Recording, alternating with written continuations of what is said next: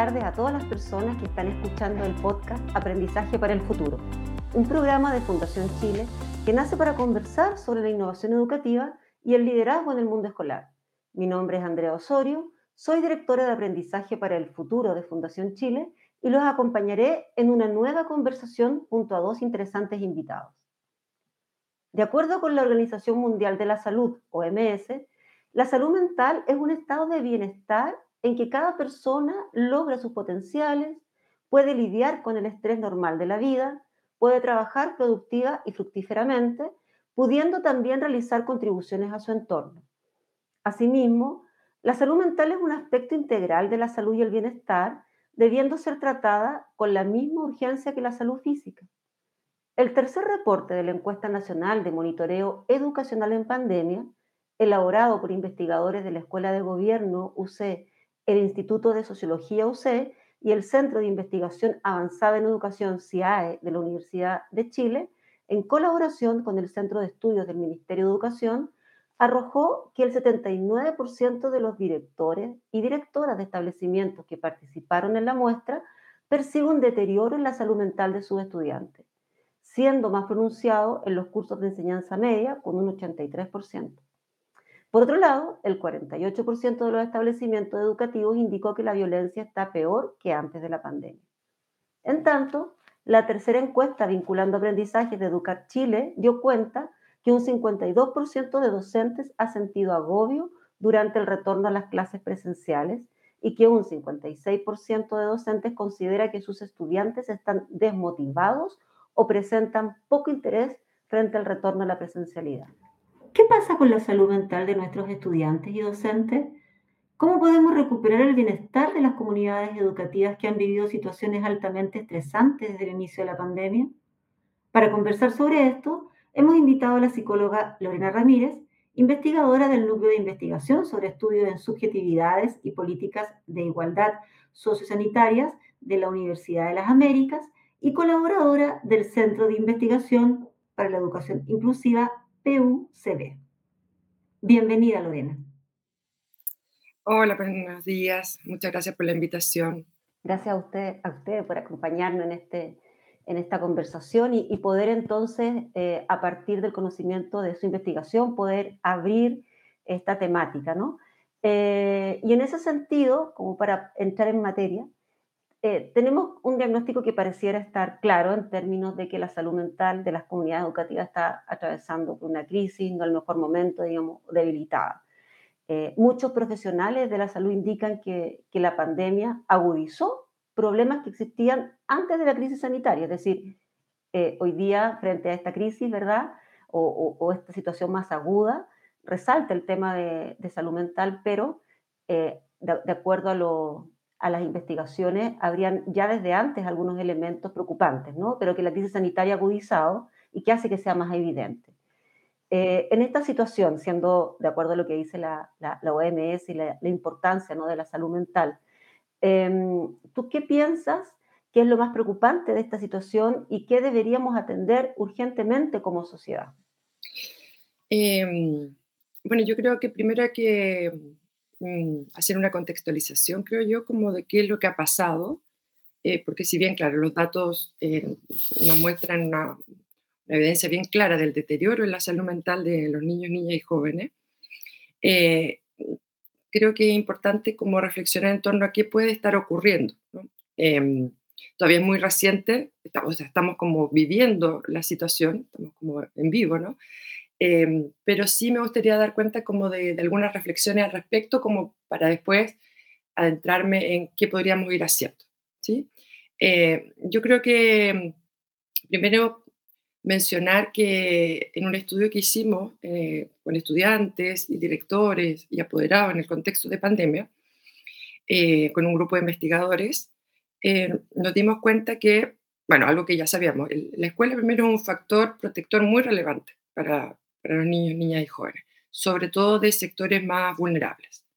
Em, más allá de que ahí reciben alimentación, pero ahí reciben afecto, eh, atención, hay un grupo de, docentes, de personas que, están atendiendo a las necesidades de los estudiantes y eso se perdió durante la, la pandemia, ¿no?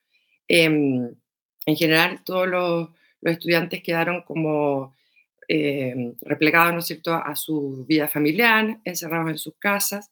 Em, por lo tanto, eh, dejaron de, o perdieron ese espacio tan necesario para ellos.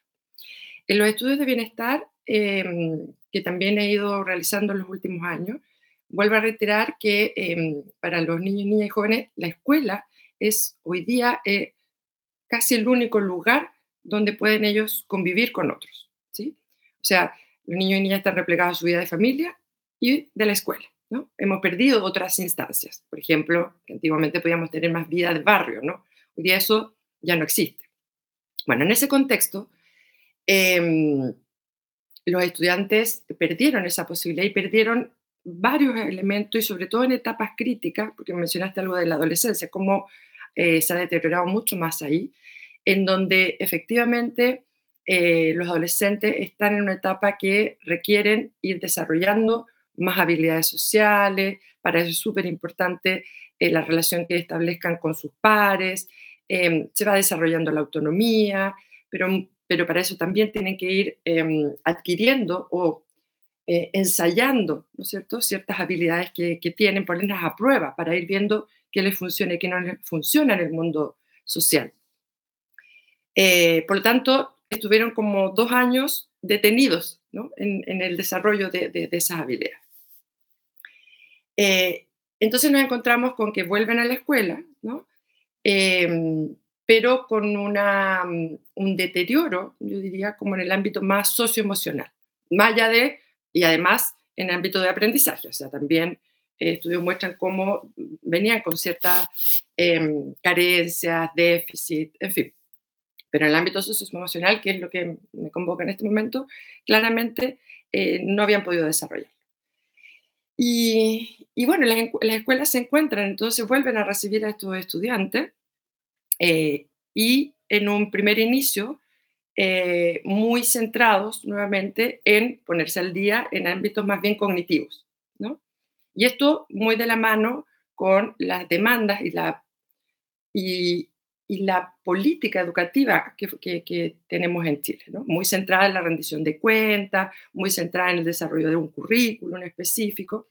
Por lo tanto, las escuelas se abocaron en un inicio eh, a ponerse al día en ese ámbito, ¿no? muy marcado por un sistema Simpson, ¿no es cierto?, que en algún momento las va a evaluar. Por lo tanto, mucho agobio con respecto a, a ese aspecto. Eh, y a poco andar, Em, en general en la escuela empezaron a ocurrir ciertos eventos eh, asociados a violencia, em, a, falta de regulación emocional, ¿no es cierto? Y en muchas escuelas empezaron a eh, cuestionar entonces, ¿qué hacemos? ¿no? ¿Cómo vamos avanzando en el ámbito más cognitivo, más curricular, si nos está pasando y estamos viendo todo este fenómeno?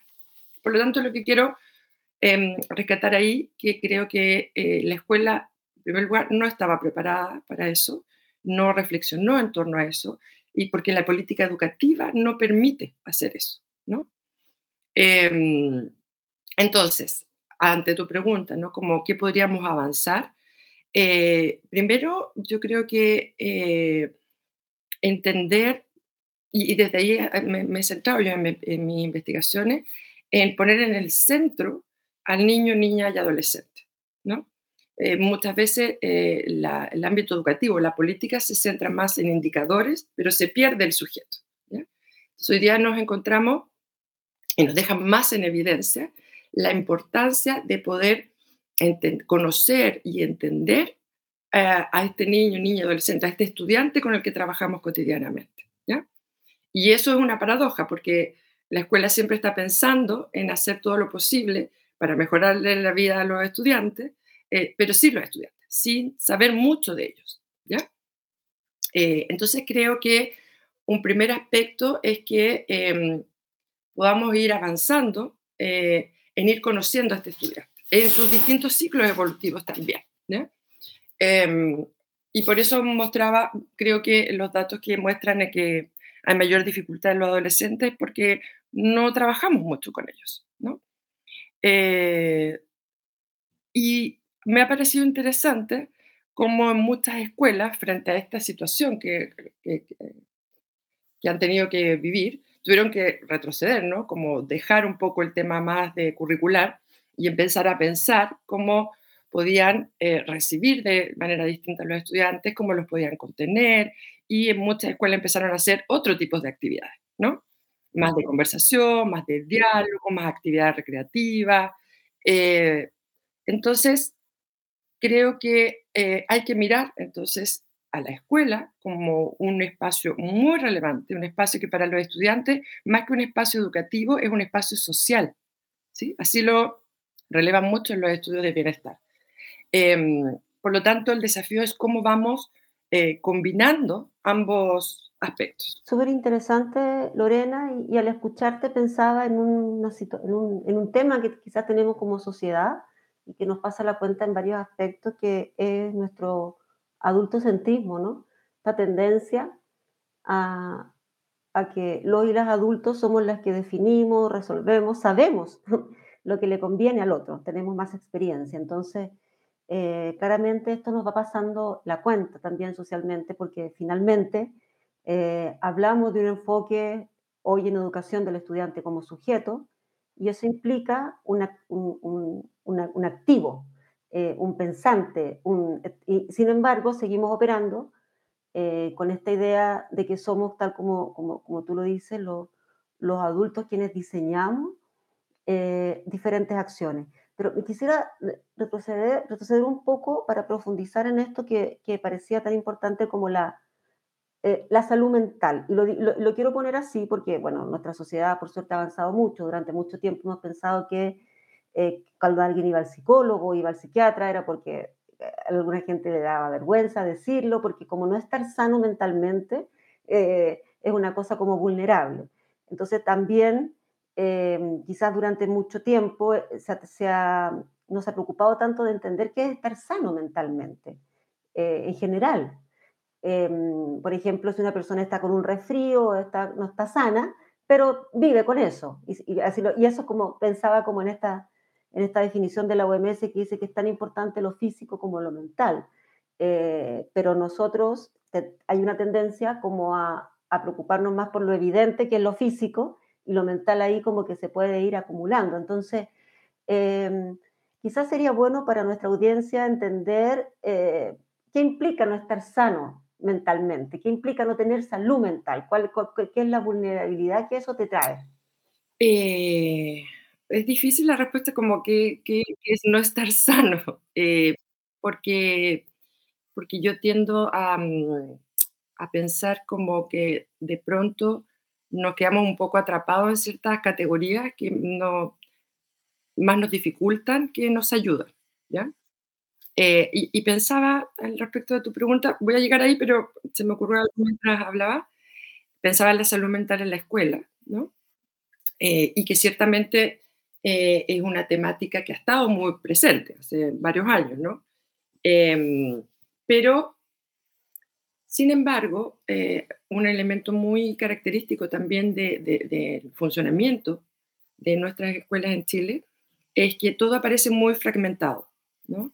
O sea, mm, claramente hace muchos años existen distintos programas eh, que colaboran con la escuela para favorecer la salud mental de los estudiantes pero, pero se entiende como que hay eh, algo anexo a la escuela que tiene que colaborar. No, se piensa como eh, en los distintos actores que están dentro de la escuela y cómo puede ayudar a eso. ¿ya?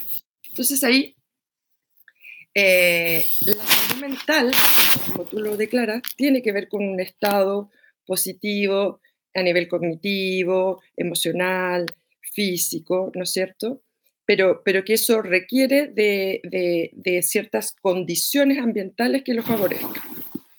Em, ¿Y aquí voy con eso? Mm, en los últimos años yo eh, he trabajado fundamentalmente eh, desde la noción de bienestar, Y para ir entendiendo, porque nos podemos encontrar como con distintas em, nomenclaturas de bienestar, eh, yo me he centrado y he ido trabajando en la línea de lo que denominado bienestar colectivo.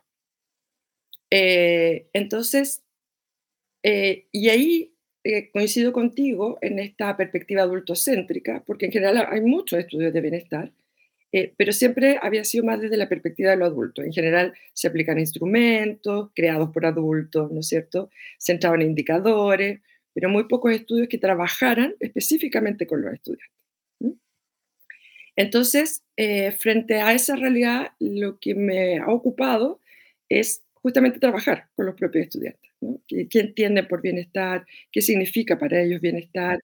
Em, y muy asociado a irlos mirando en sus distintos aspectos, cognitivos, emocionales, físicos. ¿no? Em, y ahí, eh, bueno, aparecen distintos aspectos eh, muy declarados por ellos, eh, que nos invita a pensar en una escuela de manera distinta. Eh, que esta idea de como que la salud mental es un tema aparte, no, es un tema que es integral y, que ocurre y se configura diariamente. ¿no? no es, no, me, no desarrollo mis habilidades emocionales en un taller una vez a la semana. ¿no?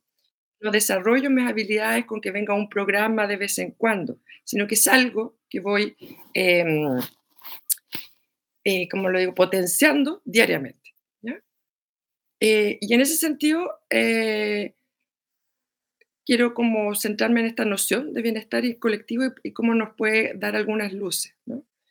En, el estudio que hice con, con estudiantes, que lo hice con jóvenes que estaban en séptimo año, eh, y lo hice específicamente porque una etapa de transición bien relevante, pasar de la educación básica a la media, por lo tanto, ahí eh, aparecen problemáticas de salud mental relevante, de deserción, por lo tanto, es como un, minuto clave. Y, y, lo que ellos van relatando o, van como em, declarando como importante, eh, yo lo podría dividir como en tres o cuatro cosas centrales. Primero, eh, para favorecer su bienestar, eh, ellos piensan en una escuela que, le pusimos el nombre como una escuela hospitalaria. Hospitalaria en, términos de, hospedar, ¿no? Como de hospedar y cuidar, ¿ya? Eh, para ellos es muy importante sentirse cuidados y acogidos en ese espacio. es muy importante sentir que están en una escuela segura, donde segura en el sentido no eh, solamente en el marco de que no existan situaciones conflictivas o de violencia, sino donde sientan que seguridad en el sentido de poder expresar lo que a ellos les ocurre. Em, una escuela en donde ellos se sientan que son partícipes y que pueden agenciar, ahí lo, lo, ligo con esto que tú decías de la perspectiva adultocéntrica, que ellos puedan ser capaces de, tomar ciertas decisiones. ¿ya? Y, aquí, mientras te escuchaba, me, me, acordaba, de una entrevista que le, que le hice a una, directora de una escuela en el contexto de pandemia, que estábamos hablando como, em, bueno, cuáles han sido todas las estrategias que han utilizado para poder sobrellevar esta situación, ¿no? De los estudiantes en sus casas, con poca conexión, que han tenido que llegar a ellos más bien a partir de la familia, porque si no, no tenían mucho acceso. En fin, estábamos como en esa conversación y me empieza a relatar cómo em, habían tenido distintos consejos y, así como que lo cubraban, qué hacemos, cómo lo hacemos, en fin, y que en algún momento em, se le ocurrió como invitar al centro de alumnos, ¿no? Así como, oye, ¿y ustedes cómo, cómo viven esto y cómo se le ocurre? Y, para, y, y lo comentaba como algo trivial, pero yo le mostré como increíble, porque se habían dado cuenta que cuando hablaron con los estudiantes, ellos tenían las respuestas más precisas de qué es lo que necesitaban y cómo es que podían acceder a ello, cuáles eran los aspectos más fáciles. Y entonces nos reíamos de alguna manera, así como han pasado horas tratando de imaginarse qué hacer mejor y los estudiantes saben lo que necesitan, ¿no? Eh, y tienen ideas y quieren aportar en eso. Em, entonces también ir viendo cuánto, eh, de qué manera le estamos dando la oportunidad para eso. Bueno, vuelvo al tema de cómo van configurando su bienestar. Entonces la participación también es un aspecto relevante. Y eso en términos de cómo ir configurando la escuela, ¿no? Eh, y por otra parte, algo que ha aparecido mm, como muy significativo y es lo que, el hilo que yo más he ido tomando de, de los hallazgos que fui encontrando, es la importancia de que ellos sean reconocidos en su singularidad. ¿ya? Porque hay veces también que creo que caemos como en la perspectiva de eh, homogeneizar a los estudiantes, ¿no? O sea, como, o, encasillarlos en ciertos ciclos evolutivos, pero grandes categorías, ¿no? Eh, pero perdemos su especificidad. Ah, eh, y ahí uno de los aspectos que más mencionaban los estudiantes es primero, otras grandes categorías también, que podamos ir traspasando ciertas categorías que han sido muy fuertemente marcadas en la escuela, por ejemplo, eh, las distinciones que se van haciendo entre estudiantes con buen rendimiento y bajo rendimiento, estudiantes que tienen buen comportamiento versus los que tienen bajo comportamiento. Hoy día tenemos otras distinciones entre estudiantes migrantes, eh, entre eh, cómo vamos incorporando perspectivas de género, ¿sí? Esas grandes categorías que hoy día están en juego en la escuela. Pero más allá de eso, además, tenemos a un sujeto, ¿no es cierto?, con sus características individuales, con sus formas particulares de em, relacionarse, de entender el mundo, de tener necesidades distintas. Y yo creo que si hay algo, por lo menos lo que me está interesando a mí hoy día, y que me voy a ir metiendo en eso, es em, cómo desde la escuela podemos ir abordando esos aspectos. Y creo que ha sido el, justamente este contexto post eh, confinamiento, del volver al aula, es que ha aparecido mucho más fuerte esas singularidades. ¿no? Entonces, estas grandes formas, protocolos, eh, estrategias, para abordar temáticas, creo que se nos ha ido de las manos en el sentido de eh, no, no, no ha permitido dar respuesta a cada uno de esos estudiantes, ¿ya? Que viene con una historia. Piensa tú que, más allá de lo que te comentaba del, del, confinamiento, que perdieron la posibilidad de estar en la escuela, ¿no? Además, imagínate las miles de realidades con las que se pueden haber encontrado durante dos años, ¿no?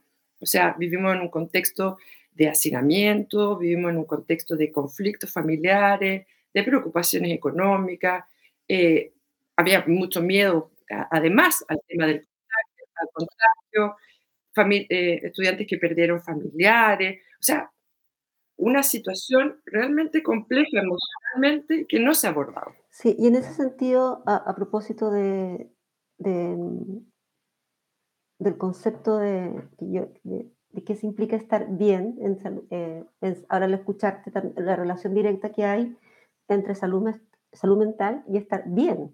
En el fondo es que es como cuando uno, vuelvo a la analogía con lo físico, cuando dice cómo está físicamente bien y en salud mental que es estar bien, está, o sea, que es estar sano es estar bien, tranquilo, tú decías, eh, con condiciones para aprender, con condiciones para trabajar, emocionalmente tranquilo, y eso, y, y lo combinaba con lo, de lo, con lo del ambiente. Y en mi caso, bueno, soy profesora, entonces si pensaba que es un buen, que es un buen ambiente para mí, eh, un ambiente en el que puedan respetar mis ideas, un ambiente en que se valore mi trabajo, en un ambiente en que yo también tenga un espacio para equivocarme en un mundo que se transforma, ¿verdad?, cotidianamente y que por lo tanto no puedo tener las respuestas para todo, pero no debiera ser eh, algo malo eso, tener la posibilidad de decir que no sé también cuando me encargan una tarea, pensando como adulto. Y, efectivamente, nuestra institución escolar, eh, no, no, no digo que todas, pero en general no pueden mucho responder a esto, dado que hay presiones que son externas. Imagínate ahora una profesora que le toque estar en el cuarto básico, me imagino que, eh, a propósito de, tener que dar CIMSE, el estrés y la tensión que eso te implica evidentemente no te ayuda a estar bien. Entonces, finalmente nos encontramos con un espacio eh, que siendo tan importante como tú señalabas, como factor protector relevante, capaz de dar afecto, em, termina súper dañado, digamos, por estas mismas presiones eh, y que al final nuestro sistema a veces es medio ciego, o sea, estamos em, confinados, con un montón de problemas, tuvimos eh, antes de la crisis sanitaria una crisis social, estamos aún de alguna manera una crisis social y hay que seguir dándole como que estaba todo como antes, ¿no? En términos de los resultados, los estándares. Entonces, ahí, claro, lo primero es, si uno piensa el punto de vista de los adultos nuevamente, eh, cómo se te ha alterado eso, qué pasa con los y las estudiantes, y entonces para ellos qué significa estar bien. Y por lo que tú señalabas, estar bien es sentirse cuidado, sentirse acogido, eh, sentirse en confianza. Entonces, eh, qué interesante es cómo se pudiese organizar y ahí bien pensar como sistema, ¿no?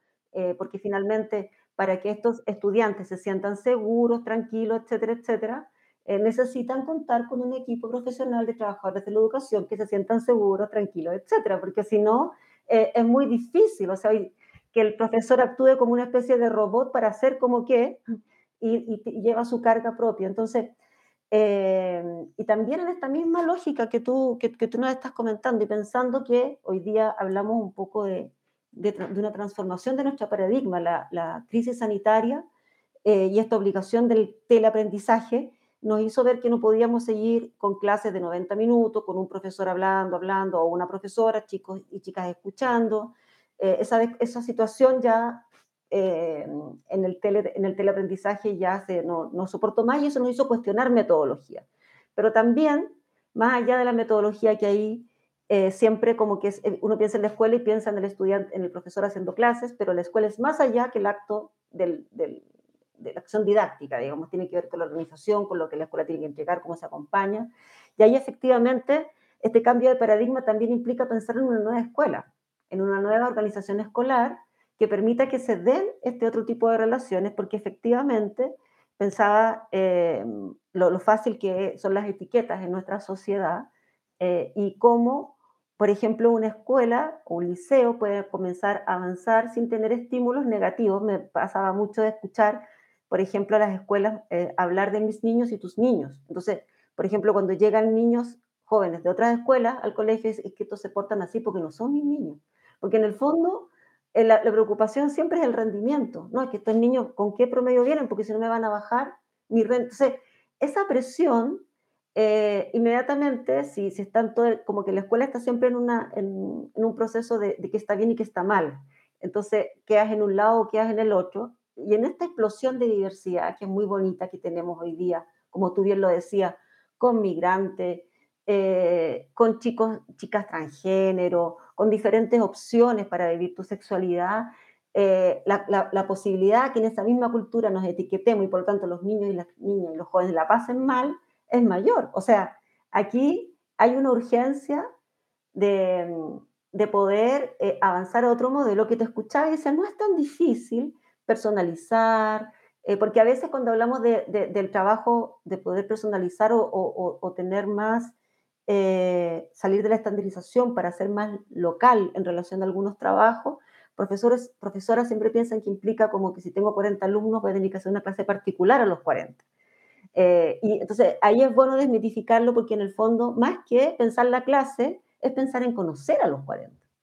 Sí, es que ahí a mí, a mí me, me cuando, cuando yo empecé con, lo, con estudios de, bienestar, eh, y como te cuento, eh, muy centrado como en la perspectiva de los estudiantes que van configurando ellos, inevitablemente me llegué, tuve que llegar a pensar, bueno, ¿qué es la escuela? ¿Cuál es la función de la escuela?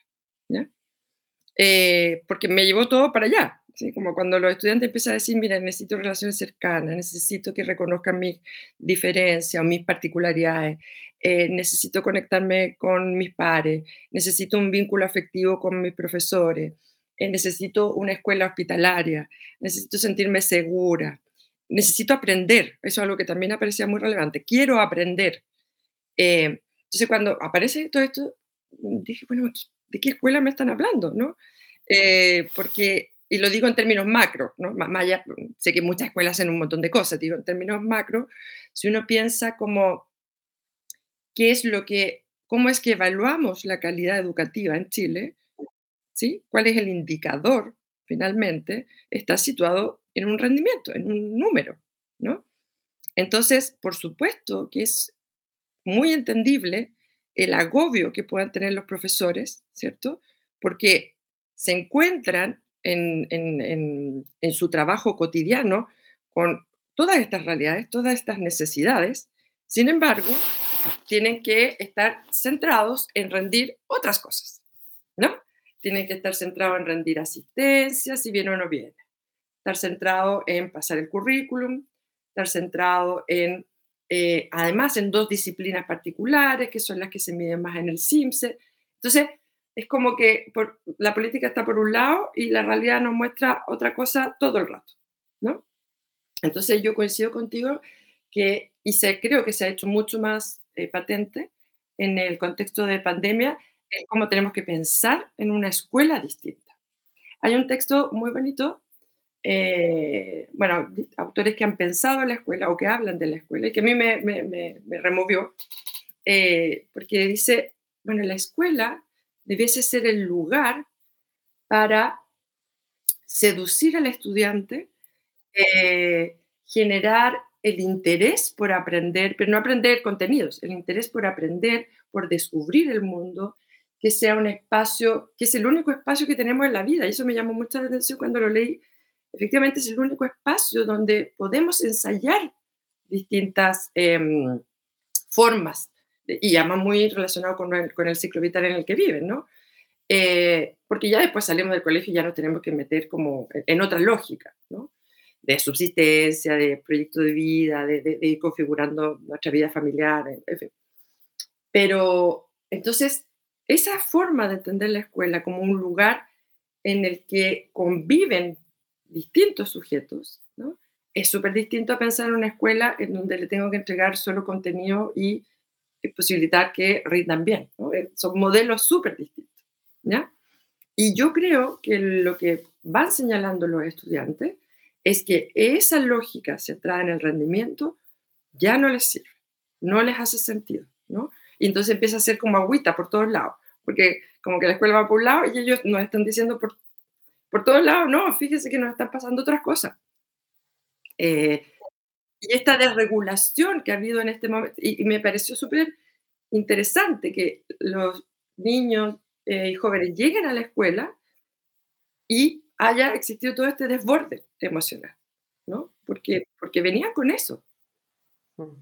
Se hacía necesario el espacio para expresarlo y tenemos que aprender también a acoger y, ahí quisiera, ya para ir eh, cerrando, que nos pudieras contar, eh, voy a juntar dos preguntas en una. Primero, que nos pudieras contar de una cosa que nos señalaste sobre el bienestar, este concepto de bienestar colectivo, eh, que además, antes que lo te explaye, solamente el título parece muy interesante. Otro problema también de nuestra escuela es esta, este enfoque tan centrado en el individuo que muchas veces desarrollamos, como decían los mis estudiantes, los estudiantes de la profesora, la profes como que cada como la profesora está estresada, la profesora está con licencia, como no, no, no un tema como sistémico, sino siempre como, como individual. Entonces, como qué bonito pensar el bienestar colectivo.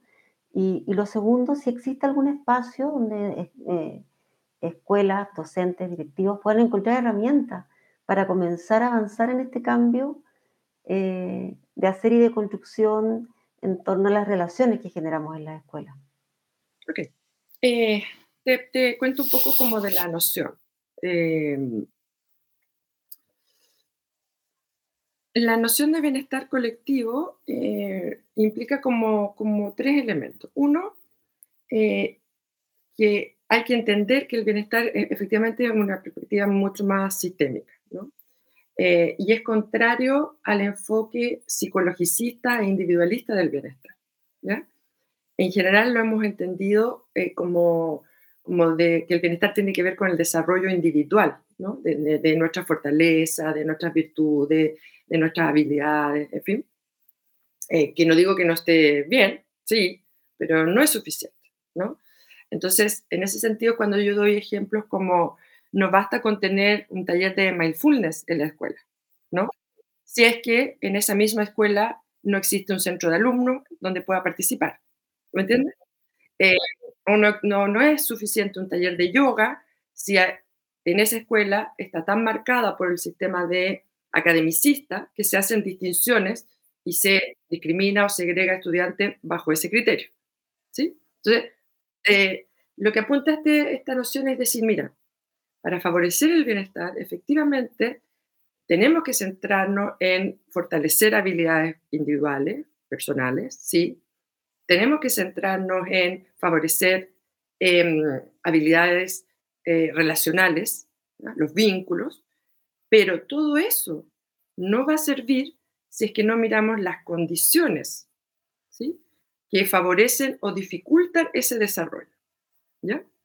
Entonces, cuando miro condiciones, cuando veo condiciones, es qué condiciones existen en la escuela, desde infraestructura, eh, orgánica, eh, cómo están los profesores también, porque efectivamente para que haya un bienestar en los estudiantes tenemos que tener profesores con, eh, sintiéndose bien también, si no es una locura.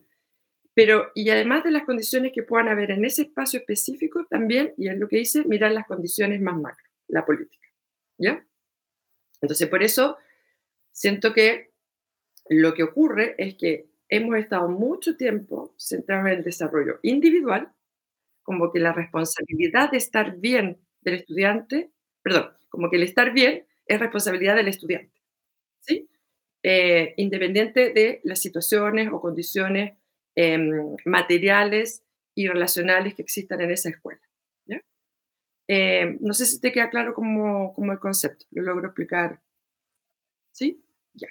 Em, por lo tanto, para favorecer el bienestar, uno tendría que centrarse en esos tres aspectos, individuales, relacionales y condiciones más estructurales, que favorecen las, otras áreas. Em, con respecto a la siguiente pregunta que me decías como dónde se puede encontrar, ¿sí? Em, mira, esto está bien incipiente, ¿eh? ah, o sea, esta noción de hecho, a veces dudo si existe como tal, porque en mi caso yo la trabajé en mi tesis doctoral em, y la fui configurando en realidad. Hay algunos autores que hablan, lo usan como concepto, pero, pero claramente uno está mucho más acostumbrado a escuchar conceptos como bienestar subjetivo, por ejemplo. De hecho, los, los, organismos más desde la política hablan como desde esa noción. Eh, entonces, como que recién se estaba avanzando en investigaciones bajo esta noción, ¿ya? Eh, entonces, más que encontrar, creo yo, estrategias súper específicas o herramientas específicas, nos podemos encontrar más bien con investigaciones que nos den luces de cuáles son los, las áreas, los aspectos que tenemos que considerar en la escuela. Porque además, algo que yo he recalcado mucho, que si hay algo que nos muestra la noción de bienestar colectivo, es que no hay una receta única y no la podemos, porque vamos a caer en el mismo error. Como de, ya, para favorecer el bienestar colectivo hay que hacer A, B, C, D, X. Lo que creo que nos aporta, y lo que he tratado de, de comentar hoy día, es que nos tenemos, para favorecer el bienestar, nos tenemos que fijar en distintos aspectos individuales relacionales, revisar nuestra política, eh, como escuela digo, ¿no? Nuestra política interna, nuestro plan de, mejoramiento, eh, mirar entre lo que está escrito versus lo que hacemos en la práctica. O sea, nos, creo que algo que a mí me importa mucho es que invita a reflexionar como escuela. Eh, entonces, casi soy contraria a decir hagan A, B, C o D, sino que miren todos estos aspectos. ¿no? Y miren, el, porque la escuela A23 es súper distinta a la A24. Perfecto. Pero ahí ya hay una pista bien concreta que tiene que ver con abrir los espacios de, participación y finalmente poder ver la coherencia ¿no? de las diferentes acciones. Eh, y, y súper bien como aprender que dentro de las comunidades pueden estar las respuestas, está la respuesta, sobre todo cuando estamos en un mundo, exacto, cuando estamos en un mundo tan diverso en que muchas realidades se escapan hasta de lo que podemos imaginar en algunos entornos, ¿no? Entonces, muchísimas gracias, Lorena. Hemos llegado al final de, nuestro capítulo, este, nuestro podcast Aprendizaje para el Futuro. De verdad, muchas gracias por estar en nuestro programa. Y muchas gracias a ti que nos estás escuchando en este momento. Eh, pero antes de despedirnos, queremos invitarte a compartir una innovación educativa o proponernos un tema de conversación para nuestro programa. Escríbenos a aprendizajefuturo.com Gracias por seguir acompañándonos en estas conversaciones para la transformación educativa que nosotros, nuestra sociedad, nuestros niños, niñas y jóvenes requieren.